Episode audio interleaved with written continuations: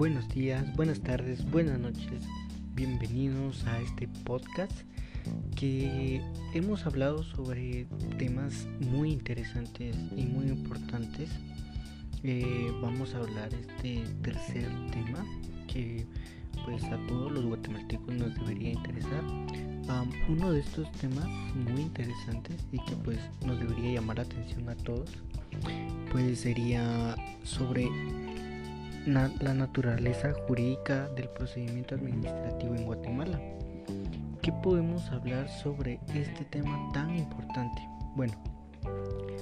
antes de plantear una definición de cualquier institución del derecho, eh, vamos a hablar sobre un caso específicamente del derecho procesal administrativo.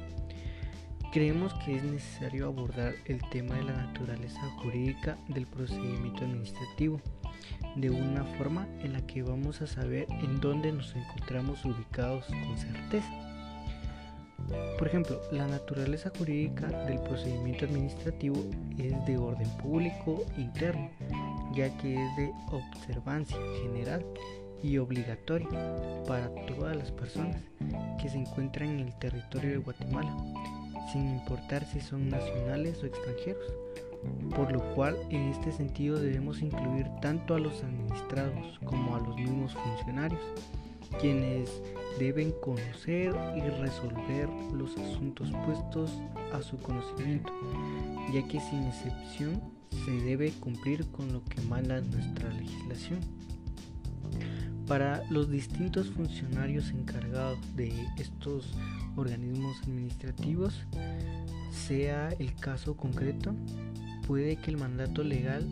debe en primer lugar para darle trámite a todas las peticiones presentadas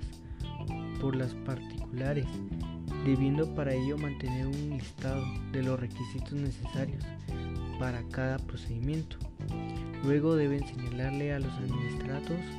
las diligencias que se deben cumplir tanto por parte de estos como de ellos y cuando resuelvan eso pues deben hacerlo con apego a la ley, a los principios propios del derecho, así como las instituciones del mismo. Otra cosa también que la constitución política de la República de Guatemala dice que en el artículo 154 establece que los funcionarios son depositarios de la autoridad responsables legalmente por su conducta oficial y sujetos a la ley y jamás superiores a ella. Algo más también sobre los funcionarios y empleados públicos que están al servicio del Estado y no de, de partido político alguno. También la función política no es delegable, excepto en los casos señalados por la ley y no se podrá ejercer sin prestar previamente juramento de fidelidad a la Constitución. También podemos hablar que a los particulares están obligados a cumplir la ley, pero también pueden solicitar la protección del Estado para todo aquello que no tengan prohibición, que no puedan requerirle a los órganos administrativos que autoricen asuntos que alteren el orden público que sean contrarios a las buenas costumbres y a la moral. Entonces, es importante tener claro que la naturaleza jurídica del procedimiento administrativo puede saber que, el, que nos lo permite la ley y que es lo que nos obliga a cumplirlo. A eso nos referimos cuando exponemos que el procedimiento administrativo es de orden público interno, que equivale al imperativo y es obligatorio para todo aquel que se encuentra en la República de Guatemala. También una institución elemental dentro del derecho procesal administrativo es el procedimiento, el cual tiene una función muy importante en la administración,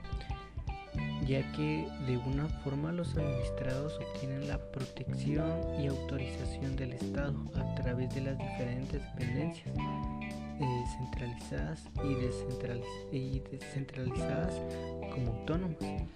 para realizar todas aquellas actividades permitidas por la ley. El procedimiento administrativo también es el medio por el cual la administración pública cumple con la finalidad suprema del Estado, que es el bien común, fundamentándose en lo que establece nuestra constitución política de la República de Guatemala. También es el control que se desarrolla en el ámbito de la administración pública, que toma distintas características, pero en todos los casos se realiza a través del procedimiento administrativo que comprende una serie de actos, los cuales están orientados a la realización del control de legitimidad que sirve de garantía a los administrados,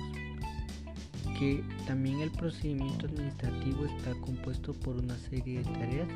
que se deben coordinar de forma cronológica. Estas las deben de señalar cada órgano administrativo dependiendo del caso concreto. También deben considerarse ciertos aspectos en la que la preparación del mismo puede que los pasos del procedimiento administrativo deba, deba dirigirse a un resultado preestablecido. También el procedimiento administrativo debe de basarse en hechos concretos. Sus etapas tienen que darse en forma sucesiva y suplementarias que deben ser estables. Eso significa que las diferentes dependaciones, dependencias, que las diferentes dependencias no pueden estar cambiando constantemente, que los requisitos y pasos a seguir y cada órgano administrativo tiene su forma particular de dirigir el mismo. Pero, ¿qué podemos hablar también eh, más sobre este tema? Bueno, eh, podemos hablar sobre la parte importante de este podcast, que es eh, que es necesario definir de una forma precisa lo que debemos de entender por el procedimiento administrativo que existen muchas razones al respecto,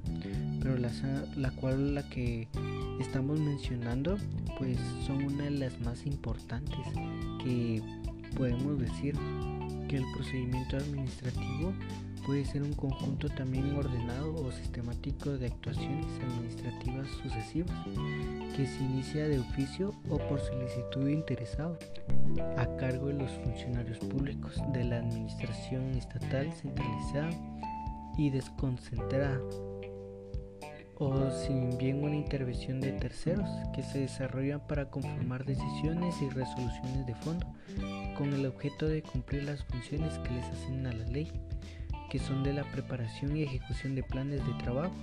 que podemos resolver las peticiones e imponer sanciones administrativas resolver impugnaciones que formalmente se representan como el expediente escrito o grabado por medios computarizados. En fin, podemos hablar sobre muchas más cosas de este tema, pero pues nuestro tiempo se ha cortado. Entonces muchas gracias por prestar atención a este podcast. De verdad,